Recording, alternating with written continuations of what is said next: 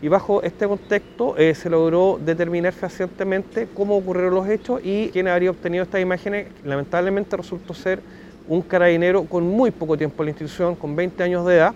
No hay una tolerancia a una conducta de este tipo, pero ninguna, ninguna. Yo en eso soy enfático y por eso se adoptó la medida más gravosa que existe en el, en el sistema administrativo institucional.